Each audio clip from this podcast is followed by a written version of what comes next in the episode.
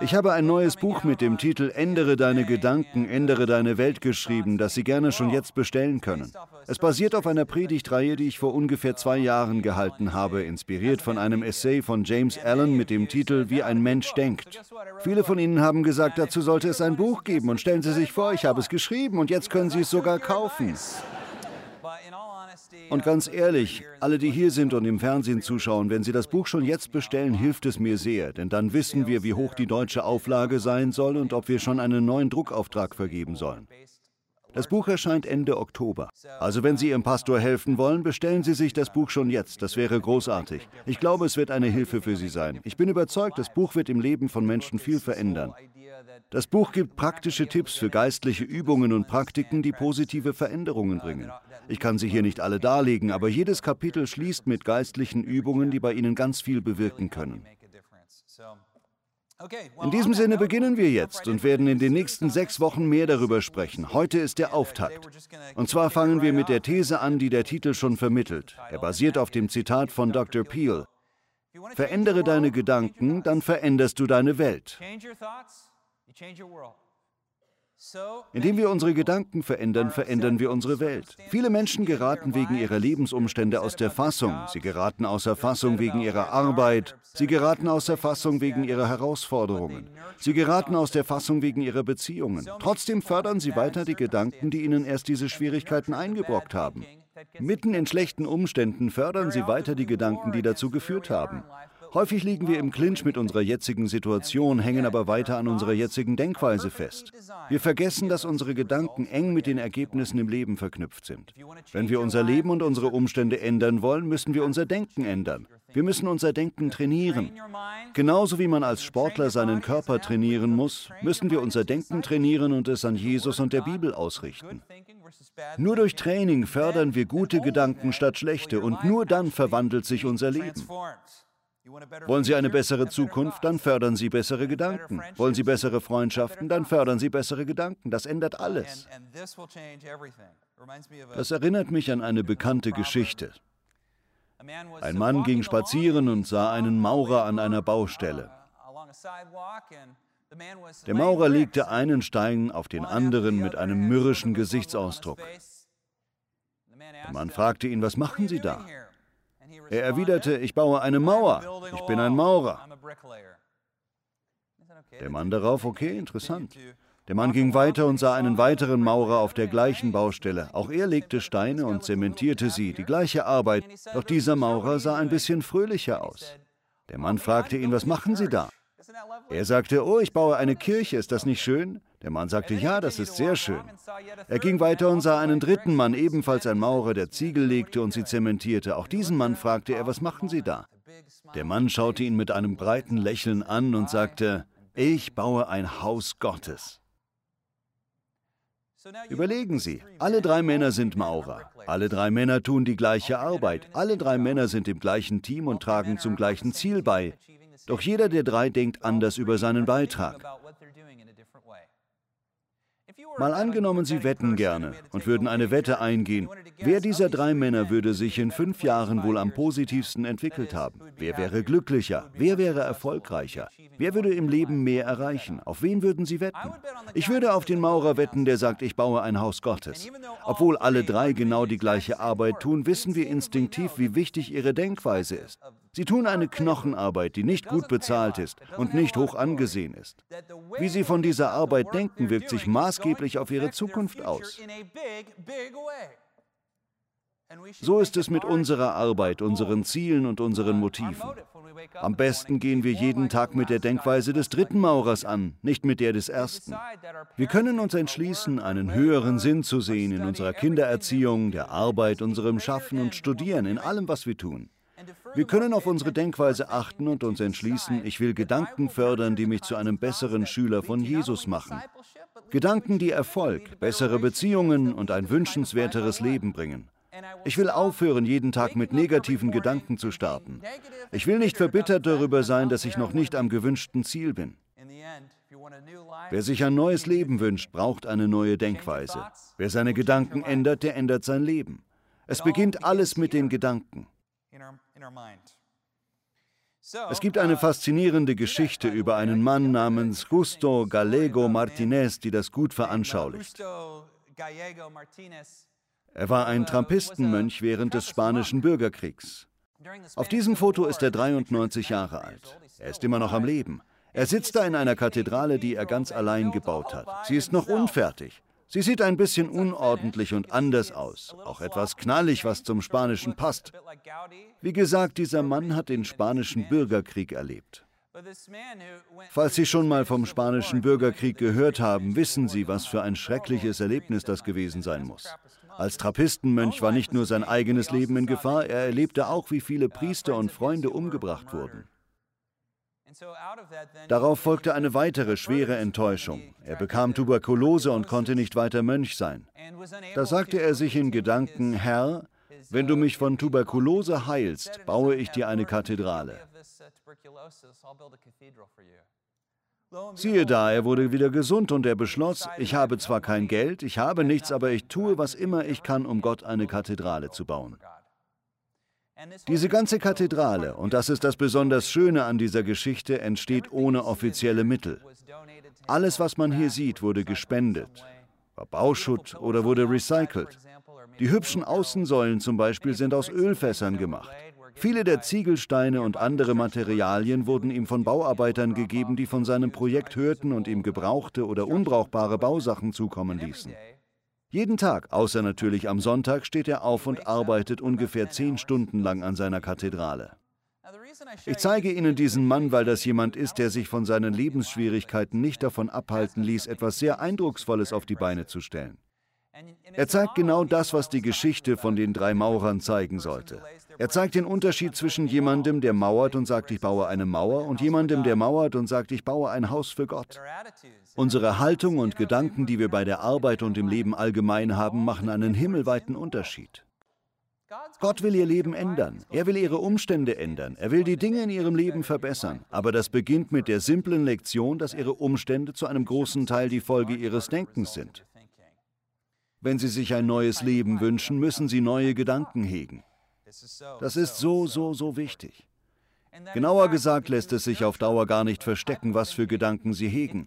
Denn je mehr Sie an etwas denken, je länger Sie gedanklich bei etwas verweilen, desto mehr wird das in jedem Lebensbereich sichtbar. James Allen, der den bekannten Essay Wie ein Mensch denkt, so ist er geschrieben hat, war ein Glaubender. Er war Christ. In dem Essay sagt er etwas Nachdenkenswertes, das ich für absolut wahr halte. Menschen stellen sich vor, ein Gedanke könne geheim gehalten werden. Das kann er aber nicht. Schon bald gibt er einer Gewohnheit Form und eine Gewohnheit festigt sich zu einem Umstand. Wenn man der Unversöhnlichkeit nachhängt, wenn man der Verbitterung nachhängt, wenn man ständig Negativem nachhängt, wenn man immer Schlechtes von sich selbst sagt, wie schrecklich und furchtbar man doch ist, dann wird das im Leben auch zur Wirklichkeit, bei der Arbeit, im Glaubensleben, in Beziehungen. Doch die gute Nachricht ist, dass Gott uns einen neuen Weg gezeigt hat, eine neue Denkweise. Durch die Bibel, durch Mentoren und durch Freunde können wir unsere Denkweise ändern, damit wir ein neues Leben haben können. Das dürfen Sie wissen. Gott möchte, dass Sie es wissen. Gott möchte, dass Sie Ihr Denken ändern, damit Sie ein mutiger, ausgezeichneter, vorbildlicher Schüler von Jesus sein können. Dieser Gedanke, diese Idee, dass wir unsere Denkweise ändern sollten, stammt natürlich nicht von Bobby Schuller. Es war ein Großteil von dem, was der Apostel Paulus den frühen Christengemeinden vermitteln wollte. Deshalb sieht man in den Briefen von Paulus immer wieder, dass gelebtes Christsein mit Gedankenmustern beginnt. Das offensichtlichste Beispiel ist die Stelle, die Hannah heute aus dem Römerbrief Kapitel 12 vorgelesen hat. Vorher schreibt Paulus jedoch noch etwas anderes, und zwar, wie groß ist doch Gott, wie unendlich sein Reichtum, seine Weisheit, wie tief seine Gedanken. Das steht in Römer 11. Mit anderen Worten, Gottes Gedanken sind das, was wir anstreben und wonach wir verlangen sollen. Er schreibt, wie unbegreiflich für uns seine Entscheidungen und wie undurchdringlich seine Pläne. Ihm gebühren Lob und Ehre in alle Ewigkeit. Es gibt also diesen Wunsch nach Weisheit, Erkenntnis und dem Urteilsvermögen Gottes, sie in unserem Inneren zu haben. Und dann schreibt Paulus die bekannten Zeilen in Römer 12. Weil ihr Gottes reiche Barmherzigkeit erfahren habt, fordere ich euch auf, euch als lebendige Opfer darzubringen. Er meint damit nicht buchstäblich, dass wir sterben sollen, das ist eher die Ausnahme. Vielmehr geht es Paulus hier darum, dass wir das Rennen laufen. dass wir das nötige Training auf uns nehmen, um dieses neue Leben zu erreichen. Ihm auf diese Weise zu dienen, ist der wahre Gottesdienst und die angemessene Antwort auf seine Liebe. Dann kommt's. Passt euch nicht den Maßstäben dieser Welt an. Anders gesagt, in der Welt herrscht Anpassung, richtig? Menschen fügen sich bestimmten Mustern und tun jeden Tag dasselbe. Als Christen versuchen wir zu oft, das nachzuahmen. Wir wollen zu oft mit dem Strom der Kultur mitschwimmen. Dem hält Paulus entgegen, lasst euch von Gott verändern. Wie? Indem ihr euer ganzes Denken neu ausrichtet. Das griechische Wort, das hier mit verändern übersetzt wird, ist Metamorphose. Das Wort kennen Sie bestimmt. Metamorphose bedeutet, sich in etwas gänzlich Neues zu verwandeln. Eine Raupe wird zu einem Schmetterling, eine Kaulquappe zu einem Frosch oder einer Kröte, richtig? Wir sind zwar auch vor unserer Verwandlung wertvoll, wir sind geliebt, wir sind Gott wichtig, aber Gott sieht uns quasi wie Apfelsamen an. Er sieht ganz viel Potenzial in uns. Doch genauso wie ein Same sterben muss, ehe daraus ein Baum wachsen kann, müssen wir uns Jesus Christus ausliefern, damit unser Potenzial aufblühen kann. Das sieht Gott, wenn er uns anschaut. Er sieht unglaubliche Menschen, die Großes für seine Sache erreichen können, die mit seiner Liebe und seinem Leben und seinen Ideen aufblühen können, die greifbare Früchte bringen können. Aber das alles fängt mit dem Denken an. Dann schreibt Paulus, nur dann könnt ihr beurteilen, was Gottes Wille ist, was gut und vollkommen ist und was ihm gefällt, okay? Dallas Willard hat bekanntermaßen gesagt, ein Mensch ist ein Geist mit einem Willen. Wer ein anderer Mensch werden will, muss andere Gedanken haben, die zu anderen Entscheidungen führen, okay? So wird ein neuer Mensch, ein neues Ich geboren. Es fängt mit den Gedanken an, mit dem, woran man denkt. Ich weiß noch, wie es war, als ich vor Jahren meinen ersten Job in einem mexikanischen Restaurant in Tulsa, Oklahoma hatte. Ich war 16 Jahre alt. In Restaurants gibt es eine bestimmte Hierarchie, zumindest war es in diesem mexikanischen Restaurant so. Ganz oben, abgesehen vom Geschäftsführer, stand der Barkeeper. Das wissen wir alle. Aus irgendeinem Grund sind Barkeeper cool. Jeder weiß, dass sie cool sind. Die haben ihren eigenen kleinen Club an der Bar, den man nicht stören darf. Darunter standen die Kellner, die Oberkellner und unter ihnen die Hostessen und die Hilfskellner.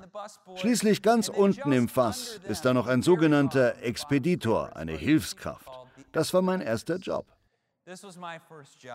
Das Wort Expeditor bedeutet buchstäblich dafür zu sorgen, dass Dinge schneller laufen. Dazu gehört nicht nur die Teller rauszubringen, sondern auch all die Aufgaben zu erledigen, die alle hassen, zum Beispiel die Toilette zu reinigen, wenn ein Gast sein mexikanisches Essen erbricht. Das passierte tatsächlich, neben anderen Dingen, die man in der Kirche nicht erzählen sollte. Aber im Ernst, ich kann mich noch gut an einen Abend erinnern. Ich fühlte mich oft ausgenutzt und ignoriert, als würde mein Job keine Rolle spielen. Trotzdem bemühte ich mich und versuchte, den Job gut zu machen. Am besagten Tag machte ich die Küche sauber. Eine Küche in einem mexikanischen Restaurant. Ich will hier nicht ausführen, wie schwer das ist, mit dem Fett, dem Schmalz und dem Massamehl und all dem. Ich putzte die Küche bis zur Makellosigkeit. Sie war blitzeblank. Das Personal war fertig und ich wollte mich gerade auf den Nachhauseweg machen. Da kam ein Kellner in die Küche, der einen Teller voller Käse und Reis vergessen hatte. Er hatte es so eilig, dass er den Teller unachtsam auf die Ablage schmiss. Das Essen flog in alle Richtungen. Mein blitzeblanker Boden war dahin, aber der Kellner lief einfach weiter und sagte, tut mir leid, ich muss los. Ich sagte nur, das ist nicht dein Ernst. Dann kommt mein Chef rein und sagt, Schuller macht das sauber, ich will nach Hause. In mir brodelte ein Vulkan der Emotionen. Ich stand kurz vor dem Ausbruch. Ich war innerlich so aufgewühlt. Gott sei Dank gingen meine Eltern mit mir zu der Zeit zu einer Kirche namens Kirche in Bewegung. Der Pastor hieß Willie George. Willie George sprach viel darüber, wie wichtig unsere Denkweise und wie wertvoll unsere Arbeit ist. Er brachte auch ein Zitat, das mich immer wieder neu inspiriert. Es wird oft Martin Luther zugeschrieben, auch wenn es wohl eigentlich nicht von Luther stammt. Und zwar soll er gesagt haben, die Magd, die ihre Küche fegt, tut den Willen Gottes ebenso wie der Mönch, der betet. Nicht etwa deshalb, weil sie während des Fegens ein geistliches Lied singt, sondern weil Gott saubere Böden liebt. Das Zitat geht weiter. Der gläubige Schuster tut seine christliche Pflicht nicht etwa dadurch, dass er kleine Kreuze auf den Schuhen anbringt, sondern indem er gute Schuhe herstellt und weil Gott an gutem Handwerk interessiert ist. Ich weiß noch, wie Pastor George sagte, wenn du Arbeit tust, bei der du dich unfair behandelt fühlst oder die du lieber nicht tun würdest, tu sie einfach für Gott. Ich erinnerte mich an diesen Tipp und sagte, gut, ich lasse meine ganze Verbitterung und Wut los. Ich kann Ihnen sagen, normalerweise hätte ich die ganze Nacht lang vor Wut geschäumt. Am nächsten Tag hätte eine peinliche Spannung zwischen mir und dem Kellner geherrscht. Entweder hätte ich ihn direkt zur Rede gestellt oder es christlicher gehandhabt, sprich durch passiv-aggressives Verhalten. Wissen Sie, was ich meine? Innerlich wäre ich verbittert gewesen und hätte seelisch so einiges aufzuarbeiten gehabt. Ich hätte definitiv nicht gut geschlafen. Ich hätte mir all die schlagkräftigen Widerworte ausgemalt. Ich hätte Rachepläne geschmiedet. Stattdessen hielt ich mich an die Weisheit von Pastor George und sagte, Herr, ich will den Boden für dich wischen. Ich machte mich ans Saubermachen und dachte im Stillen, Jesus, das ist für dich. Ich tue das für Jesus. Und ich meinte es aufrichtig. Als 16-Jähriger war es eine große Veränderung. Etwas schaltete in meinem Kopf um. Ich machte die Küche sauber und alles war gut. Ich ging nach Hause und hatte Frieden im Herzen. Ich schlief gut und dachte am nächsten Arbeitstag nicht mal mehr an den Vorfall. Das zeigt, wie viel unser Denken ausmacht. Unser Denken über Arbeit und Beziehungen. Eigentlich ist es nur ein kleiner Wechsel. Wenn wir in etwas stecken, das wir unfair finden, können wir es in Gottes Hände legen oder sogar als Anbetung Gottes tun.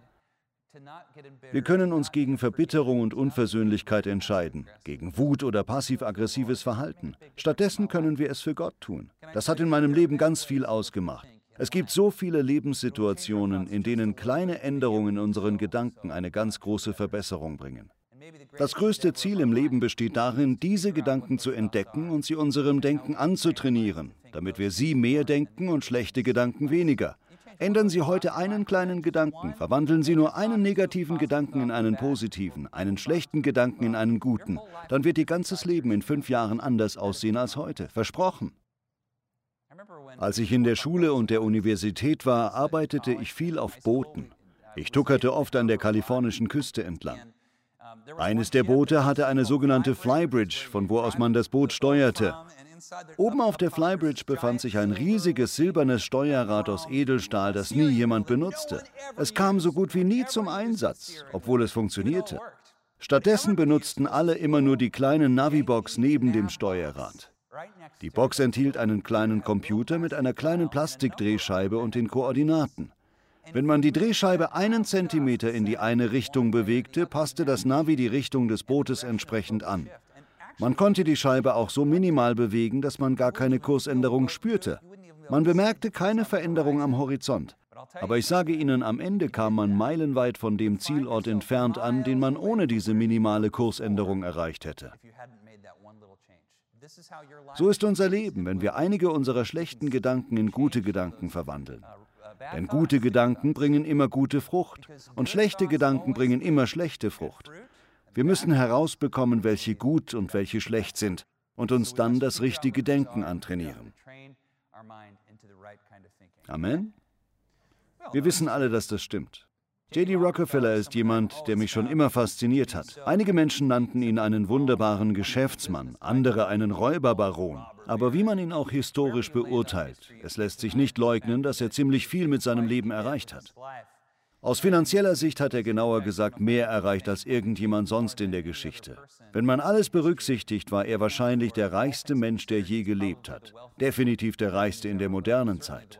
Er gründete ein Unternehmen namens Standard Oil, das nach einem Kartellverfahren in 34 Unternehmen aufgeteilt wurde, wozu solch kleine Unternehmen wie ExxonMobil und Chevron gehören. Er besaß 90 Prozent der Aktien dieser Unternehmen nebenbei gesagt. J.D. Rockefeller war ein Multi-Multimilliardär. Er war so reich, dass er der amerikanischen Bundesregierung Geld lieh, wenn sie in Schwierigkeiten geriet. Das ist wirklich wahr. Aber J.D. Rockefeller ist nicht gerade in den besten Umständen groß geworden. Man könnte seine Familie als arm bezeichnen. Im Grunde wuchs er mit einer alleinstehenden Mutter auf. Es gab zwar einen Vater, der sich von Zeit zu Zeit blicken ließ, aber der war ein scheußlicher Mensch. Er war als Betrüger bekannt. Das zeigt schon sein Spitzname, Devil Bill. Teufel Bill. Devil Bill hatte mehrere Familien und mehrere Geliebte. Er verkaufte angebliche Heilmittel und betrog andere ständig um ihr Geld. So fiel die Erziehung von J.D. Rockefeller seiner Mutter zu. Sie war eine gläubige Baptistin und brachte ihm Moral bei, sodass er ein wirklich moralischer Mensch wurde. Er sagte, ich habe nie einen Schluck Alkohol getrunken oder eine Zigarette geraucht und ich habe immer Mitgefühl für meine Mitmenschen gehabt, etc. Er wuchs also als guter Baptist auf. Eine der eindrucksvollsten Charaktereigenschaften von J.D. Rockefeller war seine Großzügigkeit, selbst als er noch mittellos war. Es gibt Geschichten darüber, wie er Geld für notleidende Nachbarn beschaffte. Er lieh oder schenkte Leuten schnell Geld. Hinzu kam, dass er Arbeit enorm liebte. In einer Zeit, in der es noch keine schützenden Kinderarbeitsgesetze gab und viel Schreckliches lief, was ich hasse, bekam er einen Job für 50 Cent pro Tag, was selbst damals ein Hungerlohn war. Das war unmoralisch und falsch. Eigentlich könnte man meinen, dass er den Namen desjenigen verfluchen würde, der ihn als Junge so ausgenutzt hatte, oder? Weit gefehlt. Den Rest seines Lebens feierte J.D. Rockefeller den Tag, an dem er diesen Job bekam. Er feierte ihn als seinen Jobtag, bis er mit 97 starb.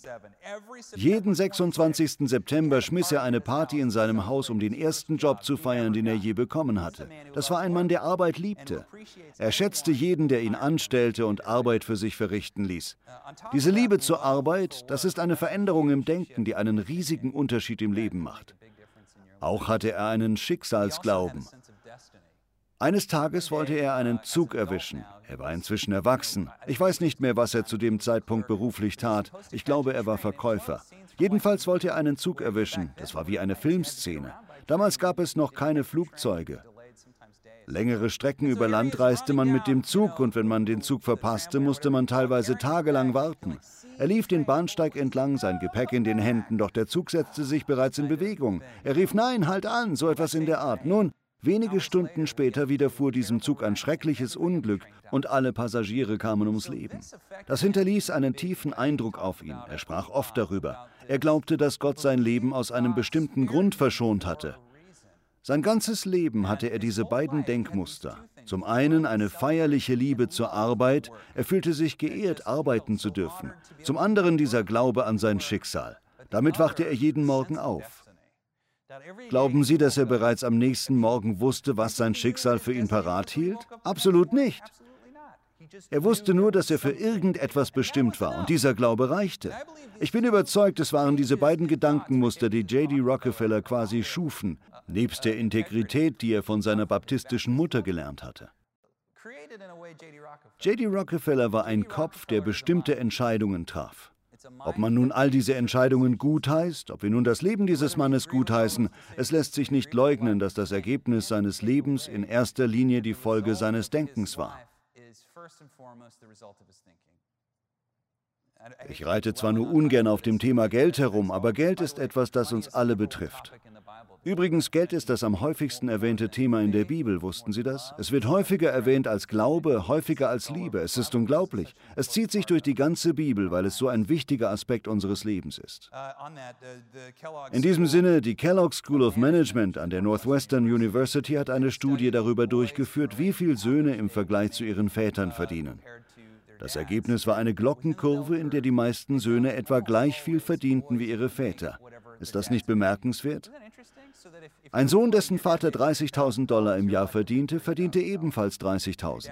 Ein Sohn, dessen Vater 100.000 Dollar verdiente, verdiente ebenfalls etwa 100.000. Natürlich gibt es auch so einige Ausnahmen, Söhne wie J.D. Rockefeller. Solche Studien werfen die Frage auf, warum ist das so? Instinktiv würden wir antworten, es liegt am System. Arme Menschen bleiben arm wegen des Systems. Aber ich glaube, dass es an der Denkweise liegt. Das ist zwar nur eine Vermutung, ich habe keine Beweise dafür, aber ich vermute, ein Junge, dessen Vater 30.000 Dollar verdient, denkt, so viel kann ich verdienen, so viel muss ich verdienen, um respektabel zu sein. Ein Junge, dessen Vater hingegen eine sechsstellige Summe verdient, denkt, ich muss auch so viel verdienen, sonst ist mein Job nicht respektabel. Auf das Leben dieses Jungen legt sich eine bestimmte Erwartung, die besagt, um ein Mann zu sein, muss ich so und so viel verdienen.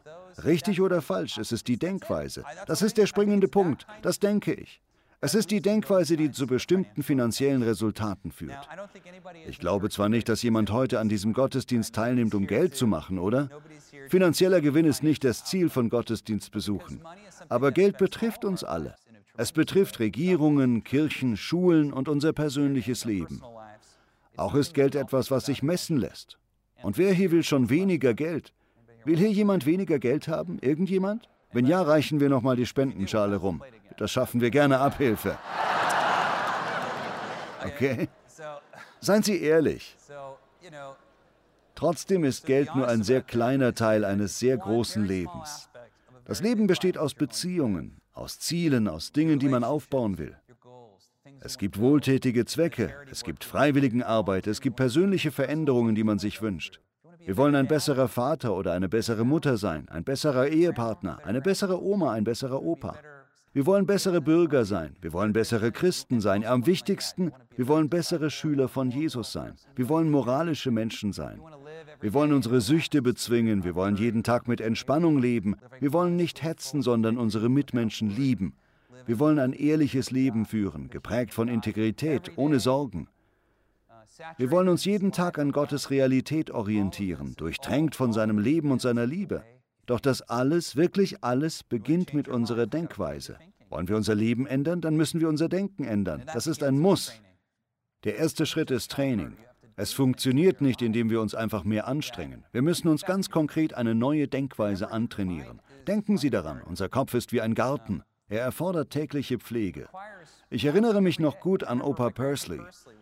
Vor Jahren lebte er bei uns und verwandelte unseren Hinterhof in einen richtigen Garten. Er zimmerte sich im Grunde eine große Sandkiste, in der er einen guten Nährboden schuf. Wir durften keinen Kompost wegwerfen, nicht einmal faule Eier. Nichts, was widerlich war, durfte weg. Seien es faule Eier, schimmeliges Brot, Kaffeesatz oder Bananenschalen. Er rief, nein, nicht wegwerfen. Wie einen Schatz trug er das hinaus zu seinem Garten und verwandelte den schrecklichen Schmutz in fruchtbare Muttererde. Er schuf einen blühenden Garten, wunderschön. Er erntete Tomaten und anderes Gemüse. Doch als er und Oma wegzogen, was meinen Sie, ist dann wohl mit dem Garten passiert? Es dauerte nur drei oder vier Wochen, dann war er von Unkraut überwuchert. Überall war Unkraut. Ganz ähnlich ist unser Kopf. Unsere Gedanken erfordern nicht nur einen guten Nährboden, es muss auch Unkraut entfernt und Samen gesät werden. Wir müssen bestimmte Gedanken hegen, so wie man Pflanzen hegt und pflegt, um bestimmte Früchte zu ernten. Es gibt nichts Wichtigeres im Leben, als unsere Gedanken zu schützen und zu trainieren. Das geschieht durch die Bücher, die wir lesen, die Freundschaften, die wir pflegen, die Medien, die wir konsumieren, die Inhalte, die wir uns anhören. Dieser Gottesdienst ist eine gute Saat. Es ist gut, Teil einer christlichen Gemeinschaft zu sein, die ein gutes, gottgefälliges Denken fördert. Diese Woche möchte ich Sie auffordern, Ihre Gedanken zu benennen. Welche Gedanken stechen in Ihrem Leben hervor? Vielleicht sind es edle, inspirierende, geniale, einfallsreiche Gedanken.